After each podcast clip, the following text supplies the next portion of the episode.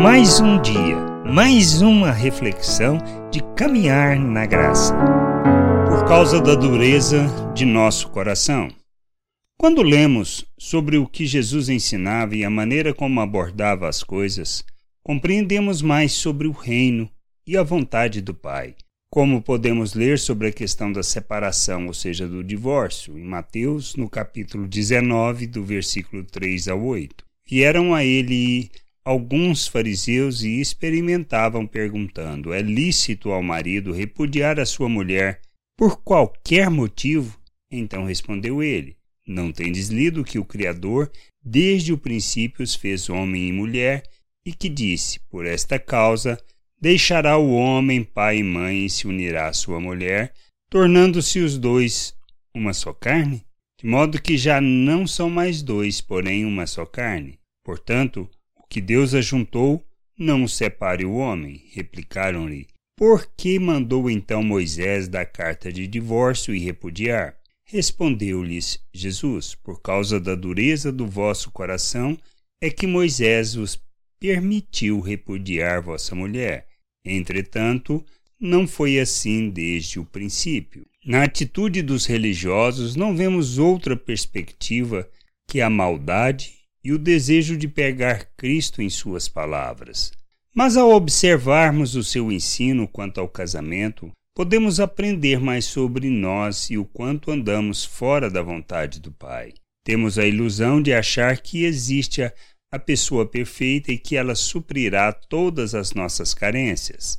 Mas o casamento não foi feito para isso.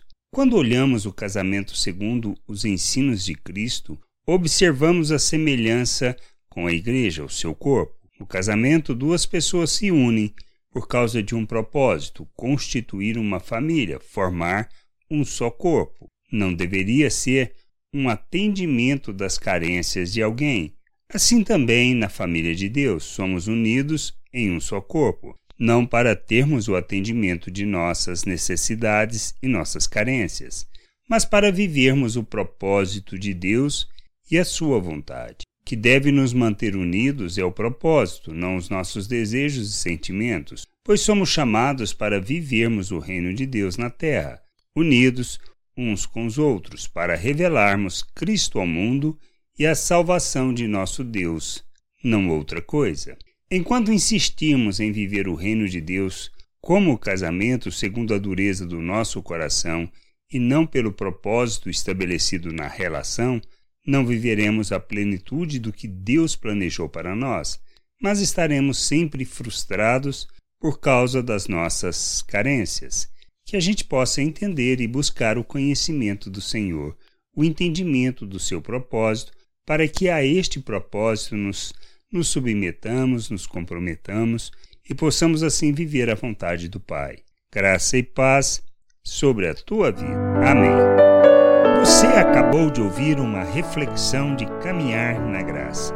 Se você gostou, curta, compartilhe, leve esta mensagem a outras pessoas, para que elas também possam compreender e entender a vontade de Deus. E leia as Escrituras, pois ela é a base, o fundamento para você julgar tudo o que você tem lido e aprendido acerca da vontade de Deus.